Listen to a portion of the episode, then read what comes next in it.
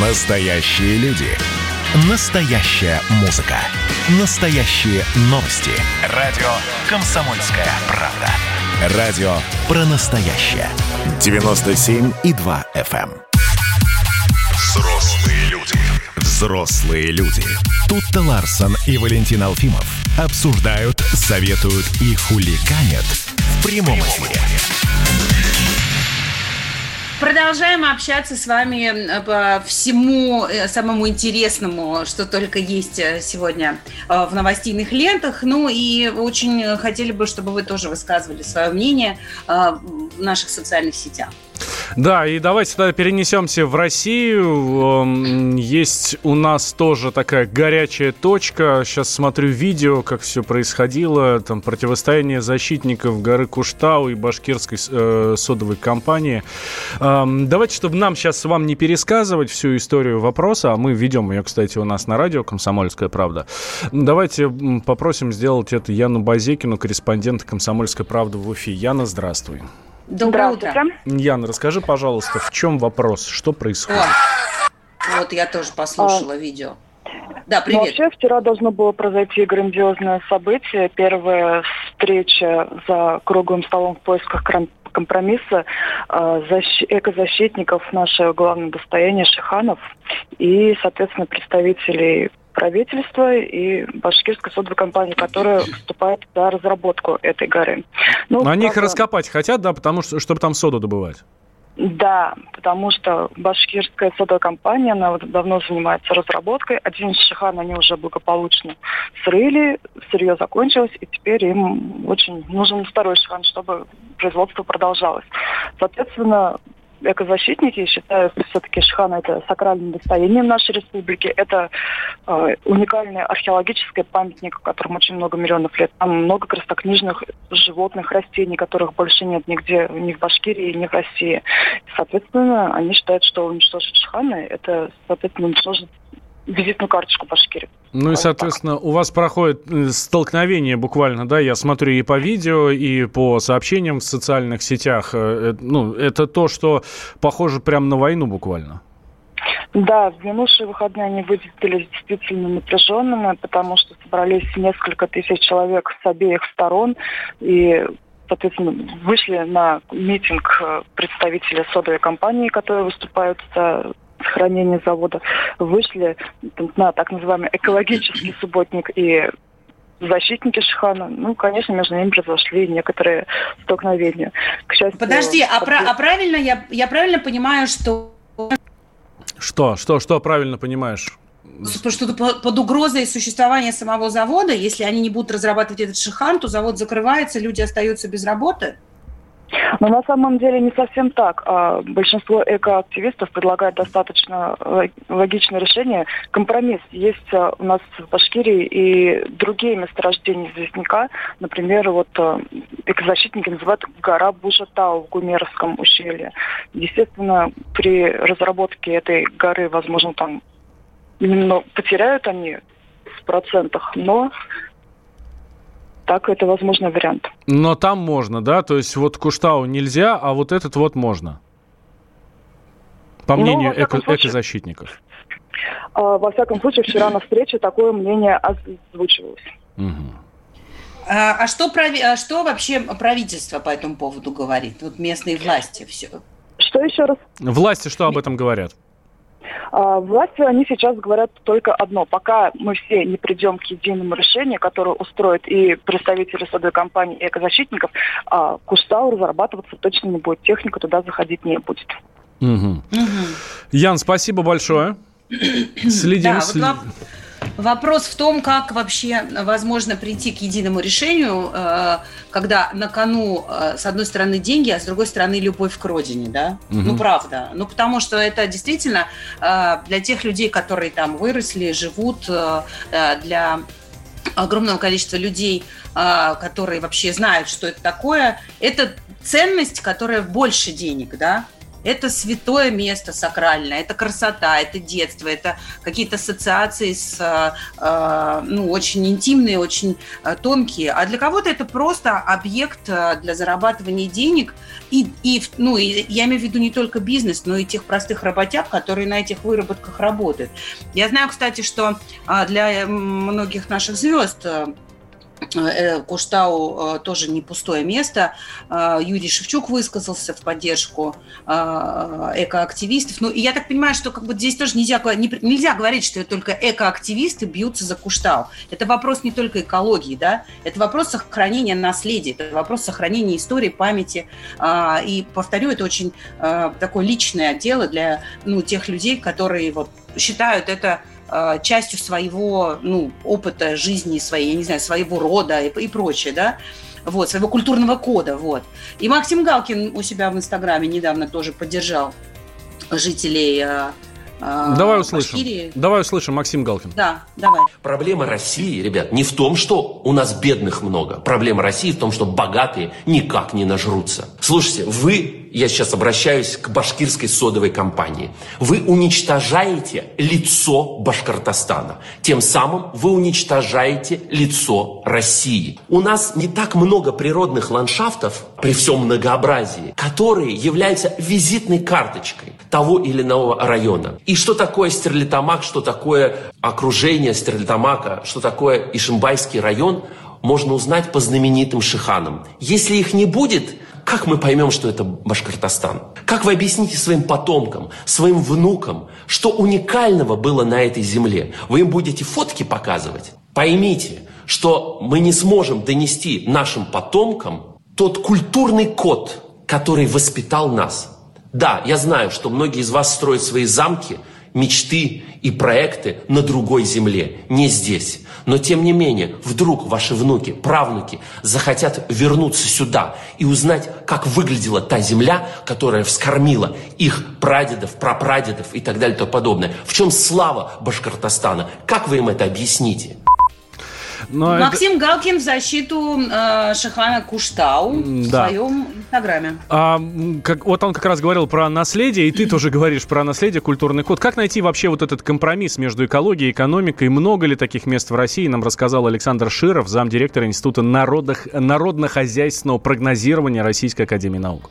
В таких случаях это всегда некоторый баланс между экологическими, там, культурными традициями и какими-то важными местами для тех людей, которые там живут, ну и некоторой экономической выгодой. И понятно, что экономическая выгода, она, с одной стороны, может быть выгодой для конкретных людей, которые, значит, там, владеют предприятием, собираются извлекать там доход. С другой стороны, это все-таки некоторое количество рабочих мест и, так сказать, доходы региона и так далее. И ясно, что если бы мы говорили там про ситуацию 50-60 лет назад, то вот эти вот факторы культурные, хотя и не принимались в внимание там, в должной мере, но все равно они в той или иной степени учитывались.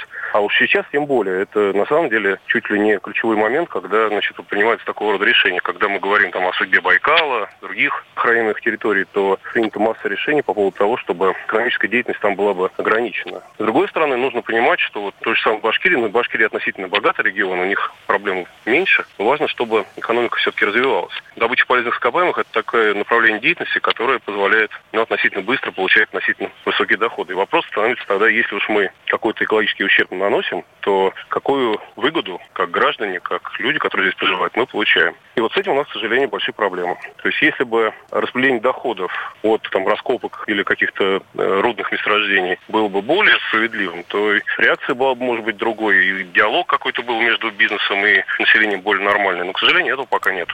Это был Александр а я... Широв, замдиректора Института народно-хозяйственного прогнозирования Российской Академии Наук. Прости.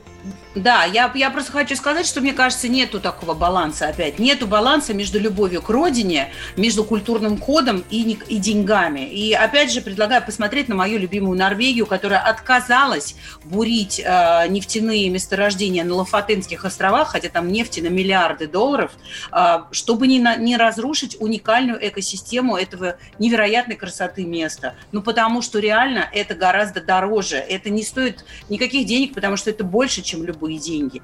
И это то, что ты оставляешь наследство своим потомкам. Но вы же взрослые люди.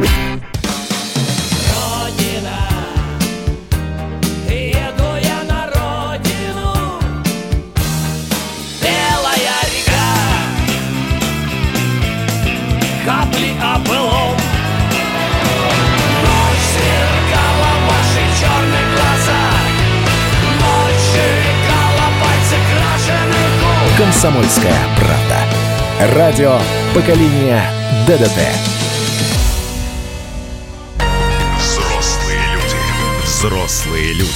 Тут-то Ларсон и Валентин Алфимов обсуждают, советуют и хулиганят в прямом эфире.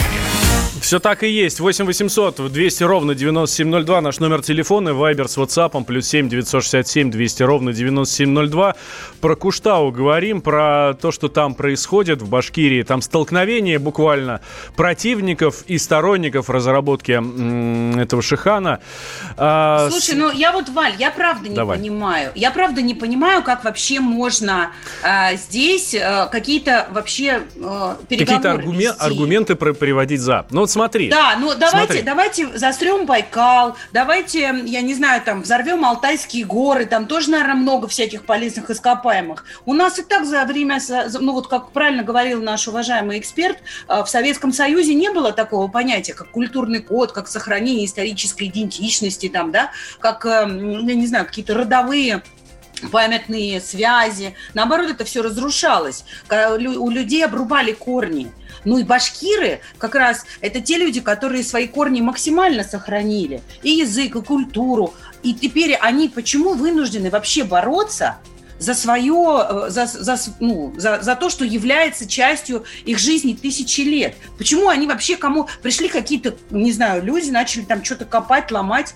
Ко мне домой пришли. Почему я должна доказывать, что это мой дом, и в нем нельзя гадить? Меня это просто поражает. Ну вот смотри, район, в котором я вырос, в этом самом, Лосиностровский район, здесь на, на северо-востоке Москвы. Там когда-то был город Бабушкин. Э, старенький такой, ну, он там в 60 каком-то году был присоединен к Москве и начал застраиваться. Я еще прекрасно, даже я помню, да, то есть в конце 80-х годов, я помню еще там частные дома, которые стояли. Потом эти частные дома э, э, разнес, расселили, снесли, построили, ну, так, жилой квартал, да, спальный район. Сейчас вроде как говорят, что хотят там какую-то дорогу построить, такую большую, широкую, классную, потому что домов много уже, ну и как-то ну, тяжело стало. инфраструктуры не хватает. Вот, вот. Ну, а вот скажи мне, пожалуйста, вот нужно было оставить вот ту деревню, или то, что построили дома, в которых я живу, это нормально? Я не знаю, Валь, какая историческая и культурная ценность была у этой деревни. Но тут, например... Хорошо, про историческая Москву, про Москву, ценность. Валь, про Москву не начинай даже, понимаешь? Потому что этим городом много лет управляют люди, которые в этом городе не родились и не выросли. Которые, для которых здесь каждая улочка и каждый листочек на дереве не являются ценностью. И из-за этого мы потеряли огромное количество исторических зданий. И исторический облик Москвы довольно сильно видоизменился и не в лучшую сторону. Ну, мы давай не будем об этом просто, потому что это вообще кровоточащая рана. Но одно дело снести здание, понимаешь, а другое дело ландшафт изменить, гору снести. И ради чего? Ради соды? Примочки из соды важнее, чем куштау? Я не понимаю, правда. Слушай, ну сода это такая штука, которая нужна всей стране. Но смотри, что нам здесь пишут наши слушатели, да? Нужно просто вложить деньги в модернизацию производства и все. И тогда большая часть вопросов будет решена. Отчасти я с нашим слушателем согласен. Действительно, модернизация производства, э, производства нужна. И вот еще одно сообщение. Правильно, нужно завод закрыть, людей выгнать на улицу. А Сергей Мардан, наш публицист, ведущий радио «Комсомольская правда», сравнил то, что происходит в Куштау с э, Белоруссией. Там а, была большая война. Предыдущего главу республики за то, что он отказался дать э, разрешение на разработку Рустама Хамитова, его сняли в 2018 году, назначили Ради Хабирова, который поначалу санкционировал, но начались волнения. Народ стал драться с чоповцами, народ стал драться с полицейскими, с ОМОНом, то есть все как в Беларуси. И поскольку вот тут случилась Белоруссия, кто-то в Москве прочитал новость про то, что что-то происходит не то, и дали команду. Алло, Уфа, вы там как-то притухнете с своей содой. Соответственно, глава республики Ради Хабиров вчера, несмотря на выходные, немедленно там полетел на вертолете или поехал на ленд-крузере на эту гору и стройку немедленно остановил. Вроде бы как народ победил, но народу, как водится, оказалось мало. Во-первых, им только пообещали приостановить стройку и найти альтернативные решения, но народ теперь требует, чтобы сняли с своего поста главу района местного, который вызывал этих чоповцев, которые избивали людей, и который крышевал всю эту стройку. А, соответственно, глава республики, ну, совершив очередную ошибку, которую все руководители совершают, как Александр Григорьевич, им авторитетно сказал «я своих не сдаю». Сергей Мардан, наш коллега, ведущий комсомолки, наш публицист. Программу «Вечерний Мардан» слушайте каждый будний день. Это вот как мы, только вечером. Как мы с Тутой Ларсен, только вечером. Каждый будний день в 6 вечера по московскому времени. Да, ну, в общем, э, насколько я знаю, э, даже была записана песня в поддержку Куштау, э, в которой э, разные исполнители э, исполнили там каждый свою строчку. Юрий Шевчук к этой песне присоединился, надо ее погуглить, если я ничего не путаю. Но, но правда, я думаю, что это, конечно же, вопрос и проблема не одной отдельно взятой горы в, одной, в одном отдельно взятом населенном пункте. Это подход. Это принцип, по которому мы относимся к своей культуре, к своей истории, а, к, к своему достоинству. Опять обвиняйте меня в любви там, к Западу, что хотите со мной делайте, но в Норвегии а, такое отношение к своей природе и к своей истории, и такая любовь, и такое стремление от мала до велика всех сохранить – свое наследие, свою природу, свою красоту. Именно потому, что там у людей очень высокое чувство собственного достоинства и уважение к достоинству других людей. И поэтому они ну, дорожат своей историей. Они реально в вечности живут. Они хранят там бабушкину прялку, они живут в доме своих дедов, которому больше 300 лет. Они ценят традиции своей семьи, они знают свою родословную, там, я не знаю, с 16 века. Нас этого лишили. Оставьте нам хотя бы Шихан Куштау. Ладно, мы следим за развитием событий, дорогие друзья. Все, что будет происходить, вам обязательно расскажем у нас в эфире радио «Комсомольская правда». Радио «Комсомольская правда». И здесь, я, кстати, не знаю, можно так говорить или нет, э, утро в хату. Вечер в хату знаю, утро в хату не знаю. Ты о чем вообще, Валентин? Короче, смотрите, какая история. Тут Верховный суд э, закрыл, э, запретил движение АУЕ вот это самое... Да, ладно. да, да, да, да, да, да. Не а... прошло, не, не выросло и целого поколения в этих ценностях, как мы наконец-то обратили на это внимание. Короче, теперь вот это вот арестантское уголовное единство э, признано экстремистской организацией. Человек, который причисляет себя к ауешникам э, со вчерашнего дня, 17 августа, э, будет экстремистом. Ему будет грозить 282 статья, часть первая, там э, либо штраф 700 тысяч, а, либо 12 лет э, того, 12 лет лишения свободы. Но мне кажется, для уешников Ого, это, мне кажется, только праздник для так них. это же карьерный рост для них, да. Это же, это же, знаешь, это есть социальный лифт, а есть социальный эскалатор, видимо, знаешь, да, вниз. Я, я бы даже сказал, что это социальная катапульта. Ну вот. А, и самое интересное, тут подсчитали, сколько у нас вот этих вот ауешников вот это движение, а, арестантский уклад един, да, или а, арестантское, э, как, как он там называется, елки-палки, арестантское уголовное я, я не единство. Знаю, прости, да. вот. Это не, не моя сильная сторона, вообще не мой контекст. 30... Я просто говорю... Да. 34, 34 тысячи активных сторонников в 40 регионах Ужас. страны. И ты понимаешь, и ведь это дети, которые могли бы играть э, в командах спортивных, рисовать, петь, там, я не знаю, заниматься музыкой. Э, но выбрали они почему-то АУЕ. Вот вопрос, почему. Спасибо, что запретили. Жаль, что так поздно. Десяти лет не, не прошло. И, и жаль, что не предложили альтернативу. Да. Но вы же взрослые люди. А хихикаете, как зумеры на переменке. Какие ваши доказательства? Ваши волосы будут мягкими и шелковистыми. Я убью тебя, лодочник. Я сделаю ему предложение, от которого он не сможет отказаться. Ну, за понимание. Я вот думаю, что сила в правде. У кого правда, тот и сильнее. Прошлое не дает себя забыть. Запахами, музыкой, фотографиями. Мы помним прозвища своих одноклассников, хотя самих их не видели очень давно. Мы до сих пор в памяти бережно храним правила дворовых игр. Все эти воспоминания оживают в программе «Дежавю». Меня зовут Михаил Антонов. По субботам и воскресеньям в 11 часов вечера мы говорим о том, что нас радовало и огорчало. Какими мы были раньше. Давайте вспоминать вместе. До встречи. Хулиганы.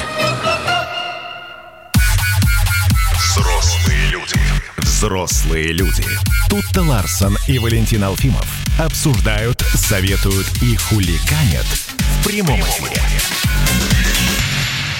Да, доброе утро еще раз всем, кто к нам недавно присоединился. Мы с вами до 10 утра в прямом эфире каждый будний день. Это прекрасное утро мы начинаем в компании группы Черкизова. Черкизова – это один из ведущих брендов мясной продукции в стране. Компания заботится о качестве продуктов, собственная кормовая база, свои фермы, современное производство, доставка готовой продукции в торговые точки. Контроль на каждом этапе производства гарантирует качество продуктов. Ежегодно продукция Черкизова становится лауреатом престижных премий за высокое качество. Приятного аппетита! Радио «Комсомольская правда». А, слушай, а ты- между тем, да, грядет 1 сентября. Осталось-то всего каких-то пару недель. Да, ну мы же взрослые люди. Глава института, э, читаю новостные ленты. Глава института прогрессивного образования Анна Маркс, уверен, что она Анна Карловна, предложила вице-премьеру Татьяне Голиковой предоставить родителям первоклашек право на дополнительный, между прочим, оплачиваемый выходной 1 сентября. Вот, наконец-то, господи. Голос разума. Наконец-то. Спасибо, Анна. Даже если не Карловна. А, И э, это, э, это вообще на самом деле абсолютно разумная идея. А, И возникла эта идея благодаря опросу, который провели эксперты Института прогрессивного образования и выяснили, что 56% родителей пойдут, э, конечно же, пойдут проводить своего ребенка в школу 1 сентября. И 83% вынуждены будут брать для этого отгул на работе. 37% говорят о том, что не имеют возможности отпроситься с работы а, из-за снижения доходов в период пандемии, но они сожалеют о том, что 1 сентября не отведут своих детей в школу. Даже если это не первый раз, первый класс. Все равно начало школьного года, мне кажется, действительно это такое важное событие. Ну, может быть, только подростки уже сами там в 9-10 класс идут. И то я вот своего хотела бы проводить тоже. Это всегда... Потом 1 сентября это, как правило, такой классный день. Солнышко светит, Э, еще и все, все в зелени, у всех хорошее настроение. Нас в этом году и так линейки лишили. Дайте нам хоть выходной. А, хорошо, а почему 1 сентября? Ну, Есть же и другие очень важные даты в жизни школьника. Я не знаю, там ОГЭ, ЕГЭ, выпускной, следующий день после выпускного. Там родители вообще однозначно должны дома быть, чтобы, э, чтобы привести ребенка в порядок, да? Почему нет? На том же ЕГЭ, а, слушай, ну, сам факт того, что ты пришел с родителями, что родители тебя приви- э, родители где-то внизу сидят, грызут ногти, тебя поддерживают, это же намного важнее. Это как финал Олимпиады, да? И э, вот, вот именно в этот момент, в самый ответственный момент, вот в последней точке, когда ты прошел уже ам, кучу всяких трудностей, когда ты уже поборол практически все, что можно, и у тебя осталось, остался финальный рывок, финальный матч на Олимпиаде, и вот здесь вот стоит рядом с тобой твой близкий человек, ну там родители, да, вот, и тебя поддерживают. Это же, это же намного важнее, чем 1 сентября. Да ну, почему это важнее? Всё- давайте нам весь- всегда выходные. Вообще, пусть у нас будут сплошные выходные оплачиваемые. Сплошные оплачиваемые выходные, да. Да, да, нет, спасибо, не надо, уже были м, в этом году они у нас. Э, Больше не хотим. Ну, э, я не знаю, Валь, я не уверена, что э, э, все дети хотят, чтобы с ними родители ходили на вот эти вот все экзамены ОГЭ и ЕГЭ. Например, я когда в университет поступала, меня очень напрягало присутствие моей мамы рядом. Она истерила и э, так за меня переживала, что мне было сложнее успокоиться и настроиться на сдачу экзаменов, э, когда она была рядом. Вот. Но, но тем не менее, я с тобой согласна. А выпускные, мне кажется, они же летом, они и так по выходным каким-нибудь там по субботам проходят обычно, нет? 25 июня, по-моему, выпускной, и далеко не всегда это там суббота или воскресенье. А, хорошо, да, тогда давай обратимся к нашим уважаемым слушателям. Потом, Валь, подожди, выпускной давай, вечером давай, давай. все-таки, понимаешь? Ну, так а, а 1 утро? сентября это а, утро. А, а, приготовить, а приготовить, э, приготовиться к вечеру? Нет, заранее, не надо? Заранее. Заранее. А утро? Утро после выпускного, я же об этом говорю. Когда ребенок приходит домой, его надо, ну, скажем так, привести в порядок, давайте так скажем. Ну, поговорить да с ним, поддержать тебя... морально, да, да, что да, типа, и ну, что? не переживай, все, что было на выпускном, останется на выпускном. Ну и подумай, что ты в Ютьюбе, ну и бог с ним. Это можно и по телефону обсудить. Не, нечего из-за этого работу пропускать. Хорошо. Так, дорогие друзья, нужен нам еще один выходной вот этот 1 сентября или нет? Может быть, уже хватит отдыхать, ну там для этого года или... Ну, в этом году вообще, по- по-моему, просто уже не может быть других э, мнений. Э, или, э, или хорош. Ну, действительно, это такая важная история. 1 сентября, выпускной... Э, тьфу, э, день знаний, первый раз, первый класс. Значит, надо обязательно дать выходной. 8 800 200 ровно 9702 наш номер телефона, Вайбер с WhatsApp, плюс 7 967 200 ровно 9702. Ждем ваше мнение.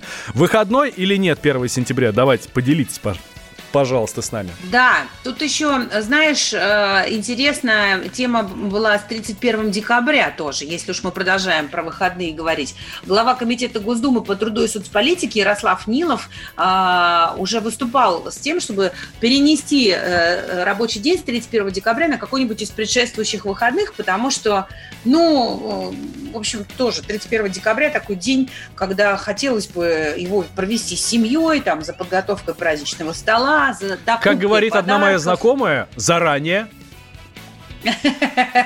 Ну, согласна, да, я не спорю, но видишь, э, народ, э, видимо, хотел бы все-таки получить э, Слушай, а я, честно день. говоря, я, честно Но говоря, не понимаю, зачем. Сложно. Я не понимаю, зачем. Я не понимаю, зачем народ хотел бы. Я, да э... потому что, Валь, по какая производительность труда 31 декабря? Ну и так уже никто ничего не делает в этом. Ну так за, а, за, все... зачем еще делать его выходным? Понимаешь, сделаешь 31 э, декабря выходным, и так 31 никто не работает. Он и так, по сути, выходной. Ну, он только по бумагам не выходной. Он, по сути, выходной. Сидел, пришел на работу, ничего не поделал, в 12 часов свалил отсюда, там, поехал заниматься своими делами, да? А а, сделаешь 31 декабря выходным днем, 30 будет таким же нерабочим. Таким, ну, ты будешь приходить, а, ну все, завтра уже выходной, хорош, можно уже отдыхать. Но, знаешь, мне по-моему... кажется, если честно, если честно, мне кажется, что вот эта вся наша пандемическая ситуация этого года, когда у нас были оплачиваемые выходные в течение двух месяцев, ну как бы у кого оплачиваемые, у кого нет, э, вообще сильно должна изменить отношение россиян к выходным. Я вот отдыхалась. Мне ни 31-го, ни 1 мне лично выходной не нужен. Есть у нас звонок 8 800 200 ровно 9702. Евгений дозвонился. Здравствуйте, Евгений. Здравствуйте. Алло, здравствуйте. Здравствуйте. Евгений, Москва. Здрасте. Хотел бы сказать по поводу 1 сентября. Я бы его сделал бы выходным бы, э, так как даже если бы это влияло на мою зарплату, ради ребенка на один день э, можно это, пожертвовать из своей зарплаты, чтобы ходить с ним э, в школу. А почему это такое? А сколько у вас ребенку лет? Э, пока шесть. А, ну то есть э, вы в, след, в следующем в виду году, в пойти следующем именно году в первый, школу, первый раз в первый класс или вообще каждое 1 сентября вы готовы вот э, жертвовать своим рабочим днем, чтобы провожать ребенка в школу? Я бы готов даже э, каждый год, если он сам это захочет. Э, первый год, естественно, садить с ним, а потом уже, если захочет, пойду с ним. То есть один день мне роль не сыграет. А почему так важно Даже... вот именно 1 сентября проводить ребенка в школу лично? Ну, выросли как-то в, советскую, в Советском Союзе, и для нас это было как бы не то что интересом, а как бы это было обыденным. То есть нас приводили родители, мы приводим, mm-hmm. нас так приучили, поэтому для нас это как бы э, центр это знаний.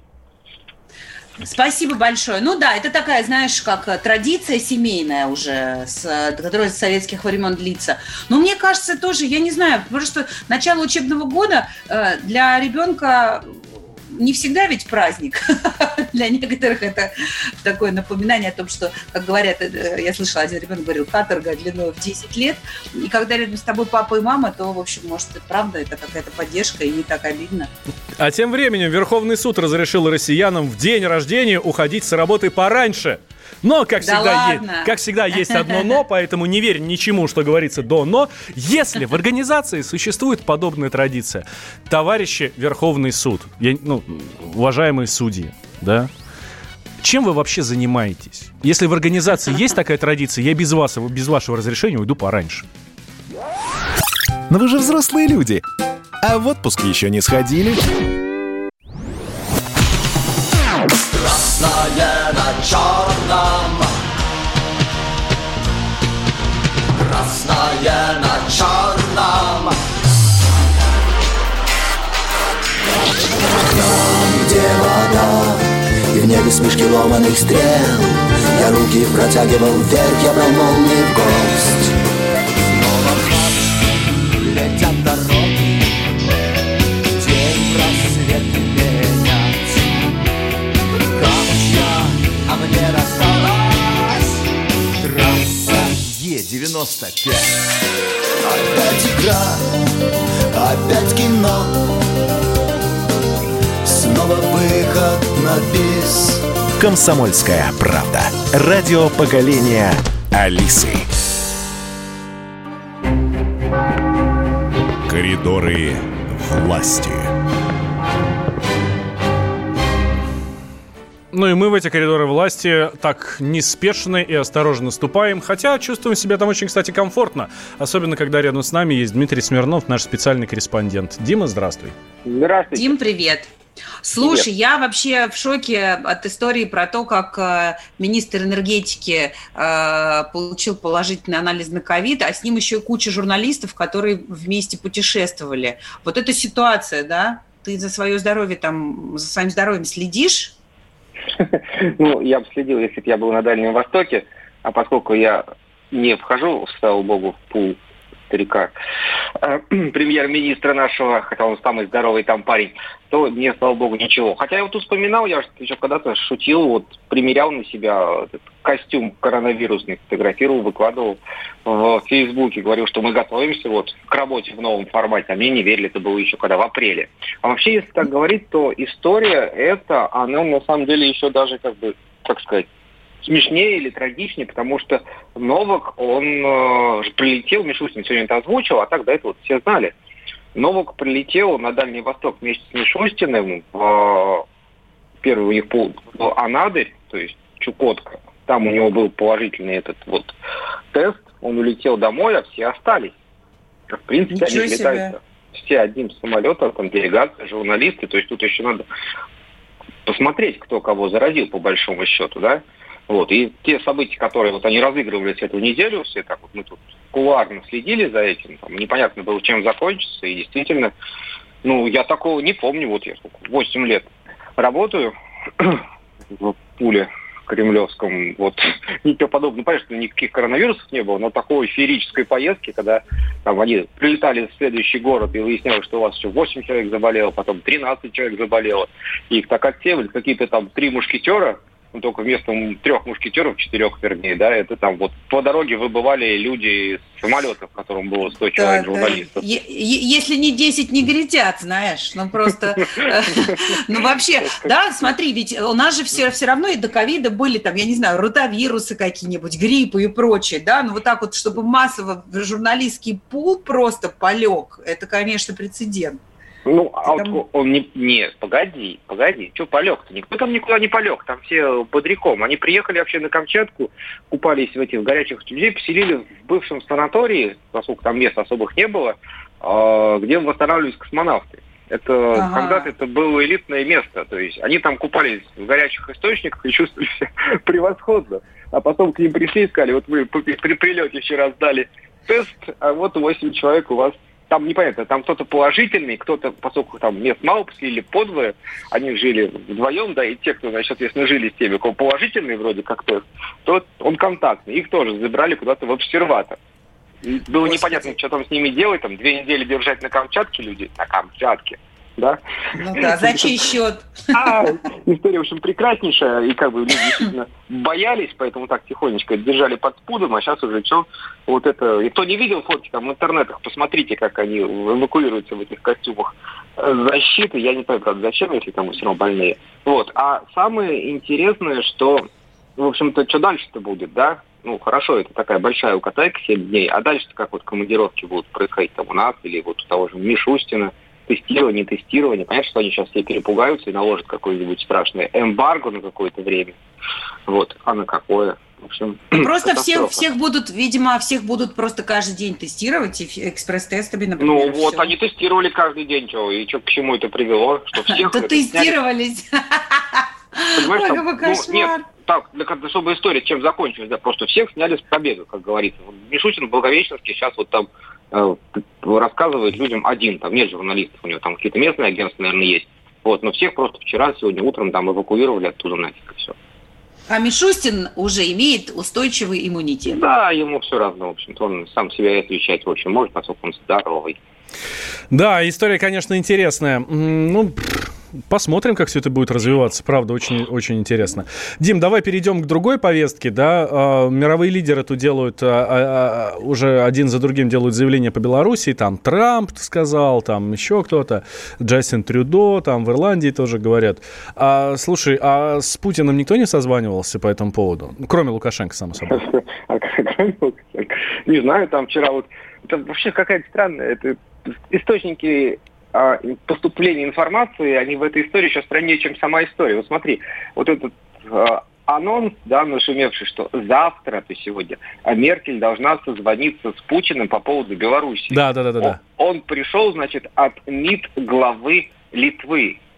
Как бы, ну, и в мирное-то время МИД главы Литвы не очень-то нас интересует, и все, весь остальное человечество, да? Угу. А сейчас он, чтобы вот, кто такой он, чтобы анонсировать э, разговор, понимаете, лидеров Германии и России. Но поскольку такой вакуум информации вокруг этого всего, что вот за неимением ничего другого приходится довольствоваться главой МИДа Литвы. Ну, я, я, я так понимаю, что это Меркель разговаривала с э, президентом Литвы, и, ну, так вскользь, типа, слушай, а я завтра, я завтра, ну, Володе хочу позвонить по, как раз я по поводу Беларуси. Не, не знаю по поводу этого, потому что там уже э, другая, другая часть морализовского балета, может, первая, а может, вторая, когда Лукашенко рассказал, что вот он Меркель звонил ему после выборов, а там вроде как в аппарате бундесканцлерского, что? А мы как, кто звонил? Мы звонили. Найн, найн.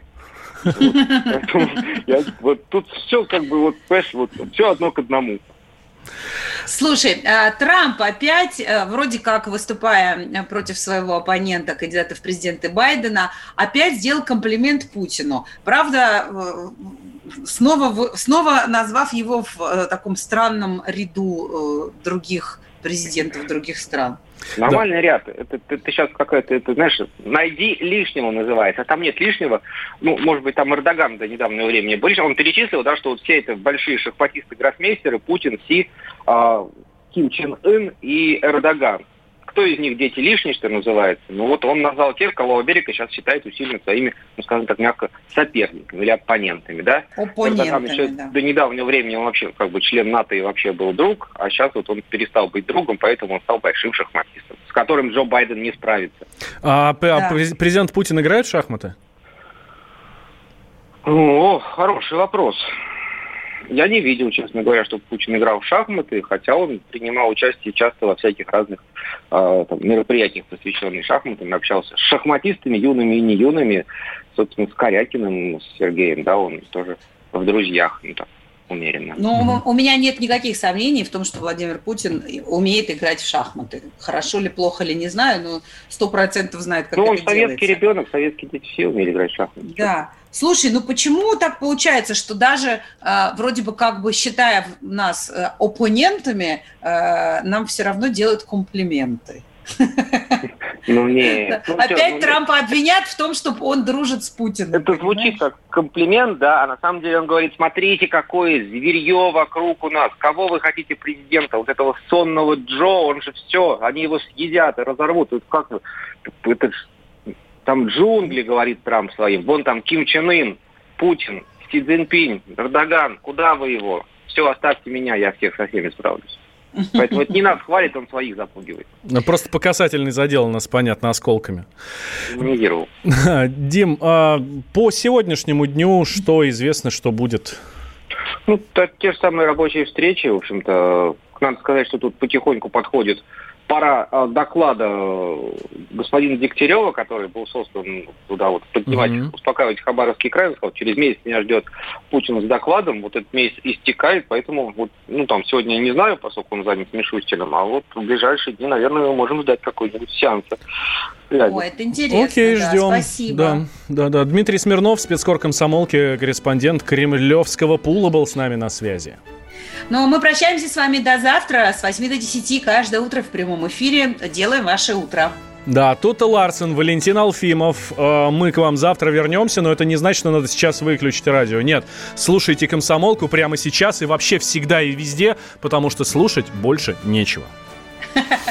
Но вы же взрослые люди. Пора уже серьезными делами заняться.